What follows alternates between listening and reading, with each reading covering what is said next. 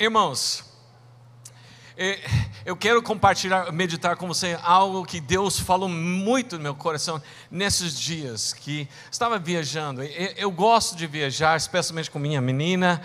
É gostoso que nós ficamos 24 horas juntos para todos esses dias, essas semanas, é demais, né?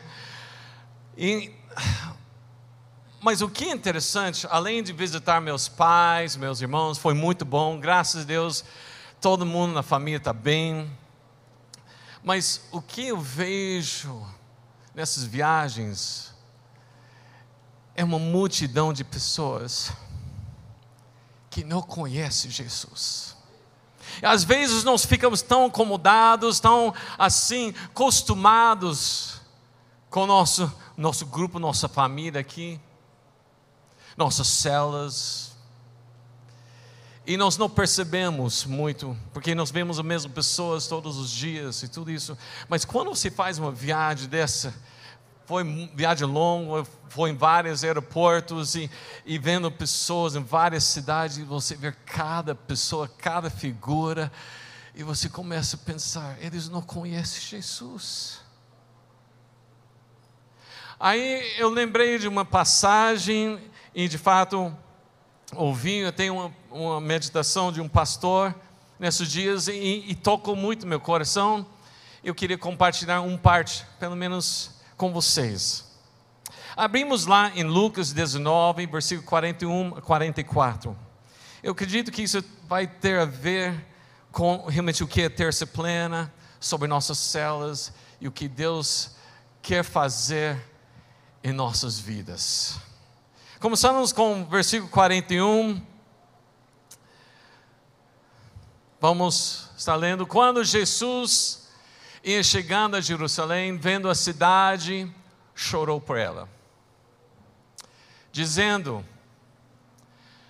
Ah, se você soubesse, ainda hoje, o que é preciso para conseguir paz. Mas isso está agora oculto aos seus olhos pois virão dias em que os seus inimigos cercarão você de trincheiras e apertarão o cerco por todos os lados. Versículo 44: E vão arrasar você e matar todos os seus moradores, não deixarão pedra sobre pedra, porque você não reconheceu o tempo em que Deus veio visitá-la. Pai, nós precisamos muito do Senhor essa noite. Porque nós precisamos entender um pouquinho mais o teu coração. Nós falamos tanto aquele versículo em Filipenses que nós temos que ter a mesma atitude, mesmos sentimentos, mas muitas vezes nós não assumimos e nós não assimilamos o teu coração.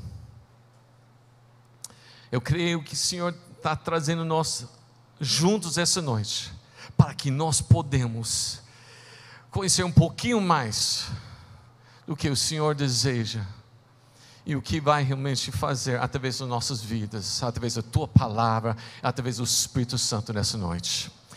E nós entregamos então em tuas mãos. Sopra sobre nosso Espírito Santo, em nome de Jesus. Amém. Nós temos a história aqui interessante. Jesus, nos versículos antes, ele já estava caminhando para Jerusalém e teve um momento que pegou um jumento e montou e estava entrando descendo para chegar a Jerusalém, e o povo começaram a colocar as palmas, colocar as folhas de palmas e colocar roupa e, para o passar na frente, e estava gritando: Hosana, Hosana, bendito a que vem no nome do Senhor. Ele estava celebrando, estava gritando, o, o multidão estava realmente com muita alegria mas o próximo versículo, isso foi lá no versículos antes do 41, mas já no 41 chega falando que ele chegando e olhando para a cidade, provavelmente descendo mesmo no monte, né? Eu não sei certinho, nunca foi lá. Um dia eu quero ir lá com o pastor Domingos lá para ver, né? Mas des, parece que descendo lá no Monte Oliveira você enxerga a cidade, é isso, pastor?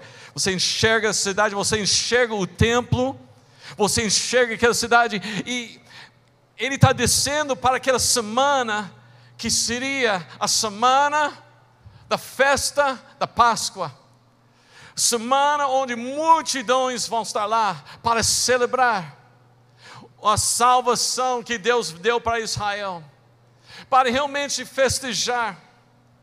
Ele também contemplando aquele templo, aquele templo grande, enorme, aquele templo com toda a tua glória.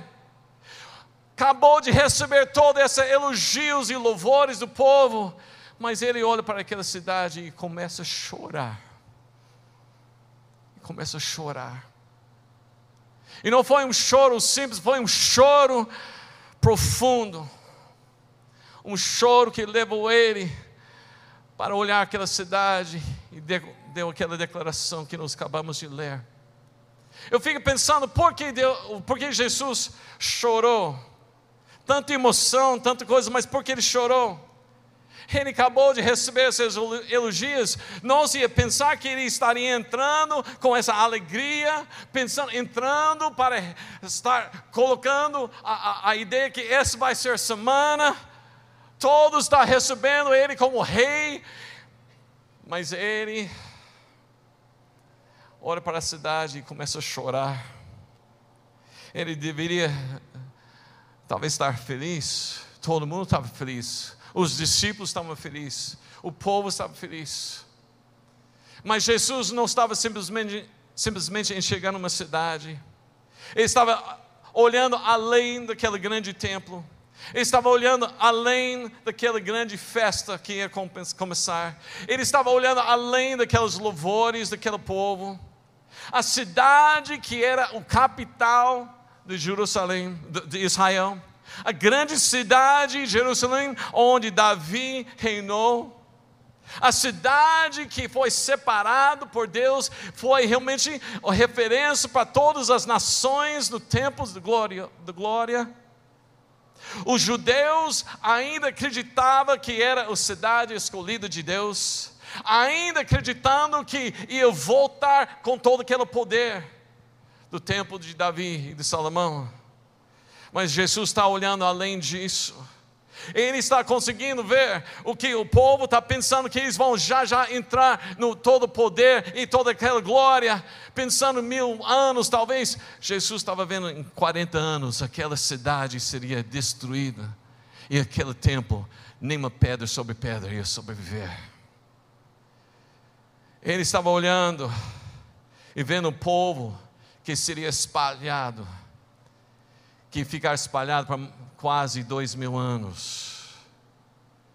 Uma cidade que deveria ser a cidade de Deus, uma cidade separada por Deus para ser referência para todos, mas uma cidade que deixou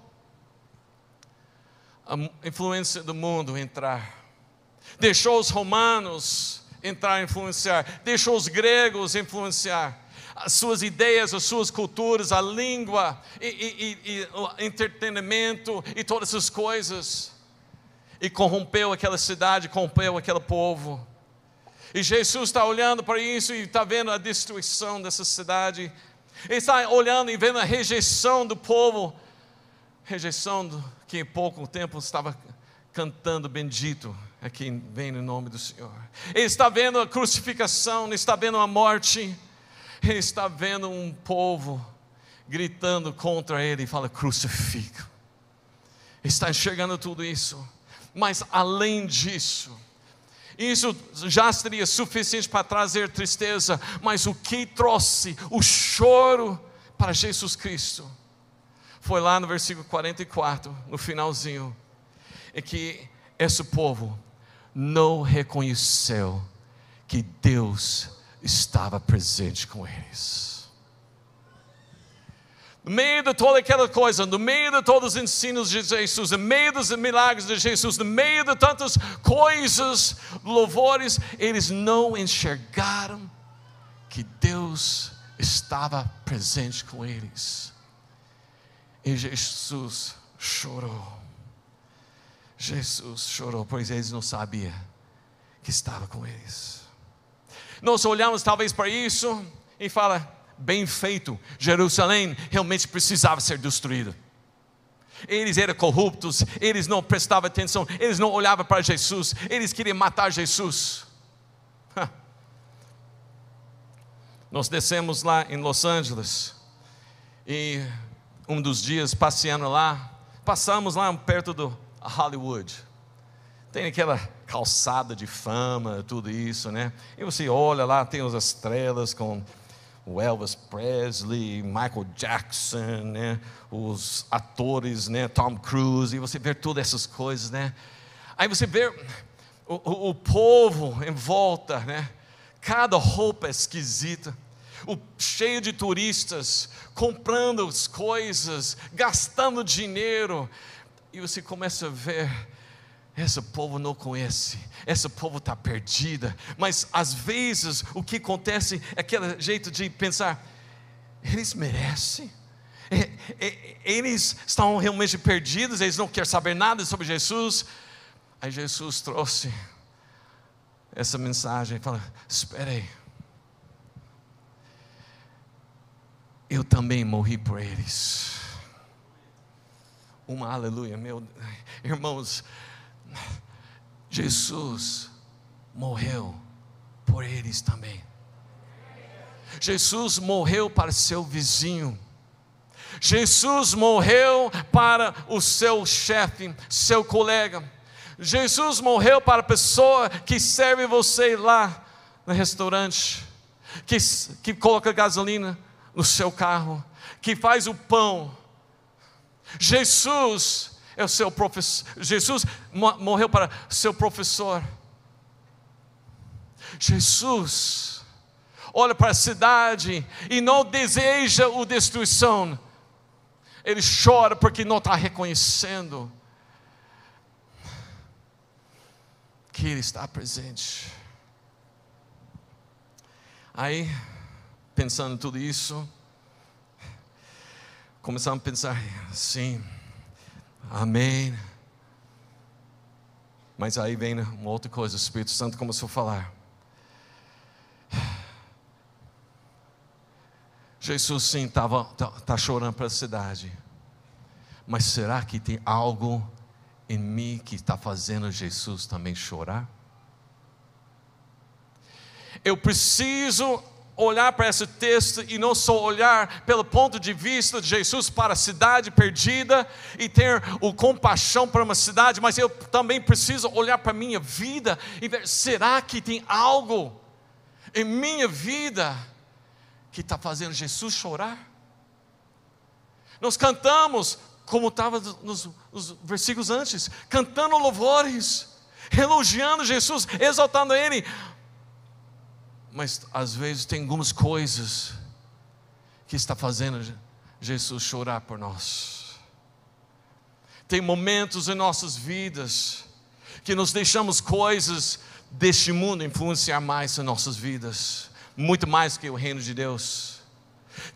Eu tenho que perguntar para mim mesmo: será que tem coisas, tem algo que é mais atraente do que a palavra de Deus?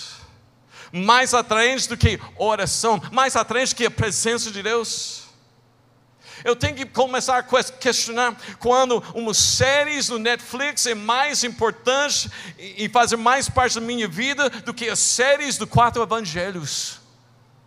Eu preciso questionar quando, realmente eu entendo mais sobre o reino do Marvel e todos os seus universos do que o reino de Deus. Eu tenho que questionar quando eu conheço mais as, as letras das as músicas, do Hit Parade, as músicas famosas, do que os versículos da Bíblia. Eu tenho que começar a questionar, porque Jesus talvez está olhando para a minha vida, para a sua vida e começando a chorar. Porque às vezes nós não reconhecemos que Ele está presente. Ah, nós sabemos quando Ele está presente no domingo, talvez mas nos outros dias, será que Ele não está presente? Jesus está presente. Ele vê essas coisas que estão entrando em nossas vidas, que vêm para roubar, matar e destruir. E Ele quer realmente resgatar, por isso Ele chora. A pergunta é: Jesus está chorando por mim? Mas nós não vamos terminar com isso, porque questionando isso, perguntando isso, eu falei, então, Espírito Santo, o que tem que fazer? Então, para fazer, Jesus está com alegria. O que eu preciso fazer para fazer Jesus feliz? E eu tenho somente dois minutos para falar sobre isso. Você tem que contar para mim o segredo, porque eu vi seu negócio e você falou tantas coisas em 20 minutos. Eu falei pouca coisa e já foi. Meu Deus. Então vamos lá rapidinho, tá?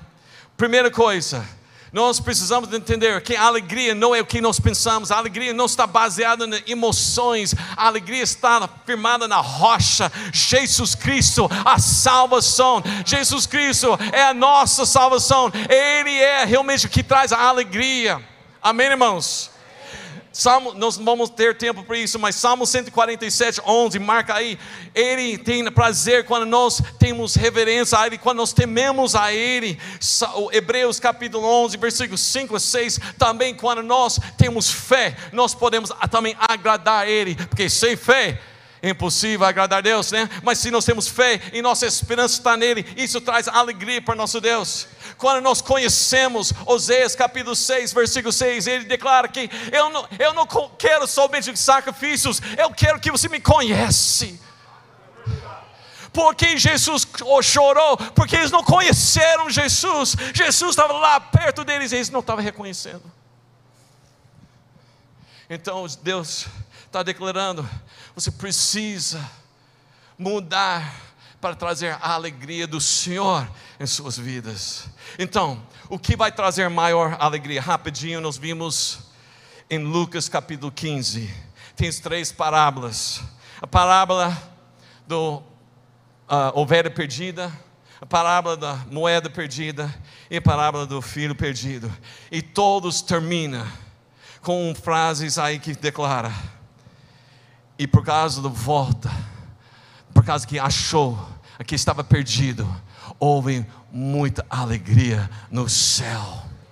Você está me entendendo? Eu preciso conhecer Jesus Cristo. Essa realmente é, é, faz parte para a alegria. Mas também eu não posso parar aí, porque Jesus deseja que nós entender que a alegria que Ele tem, o que Ele quer é alcançar vidas para trazer, para resgatar. O que vai trazer verdadeira alegria no céu é quando nós resgatamos vidas, quando nós chegamos e tirar lá na lamaçal e traz eles para Jesus Cristo para conhecer Ele. Essa é a verdadeira alegria. O que faz Jesus feliz? Lucas 10, terminando aqui, Lucas 10, versículo 17 e 20, nós temos aquela, quando os 70, eles voltam para Jesus muito felizes, porque eles expulsaram demônios, eles curaram, eles fizeram milagres, e eles estão muito felizes. E Jesus fala: Isso é muito bom, mas não fique só feliz nisso, fique feliz que seu nome está escrito no livro da vida. Sabe o que faz Jesus feliz? Não é a palavra uau, não são as curas, não são os milagres, não é expulsar demônios, não são os gritos do povo, mas quando nós conhecemos Ele e nós somos conhecidos por Ele e fazemos Ele conhecidos entre o povo. Jesus mesmo falou isso, terminando João 15, 11, ele declara: A minha alegria eu te dou que essa alegria seja plena.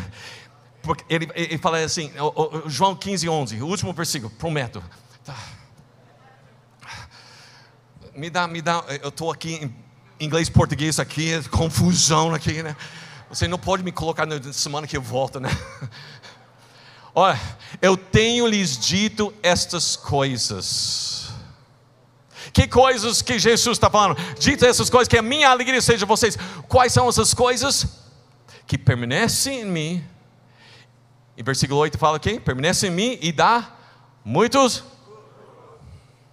Eu preciso falar mais? Preciso falar mais?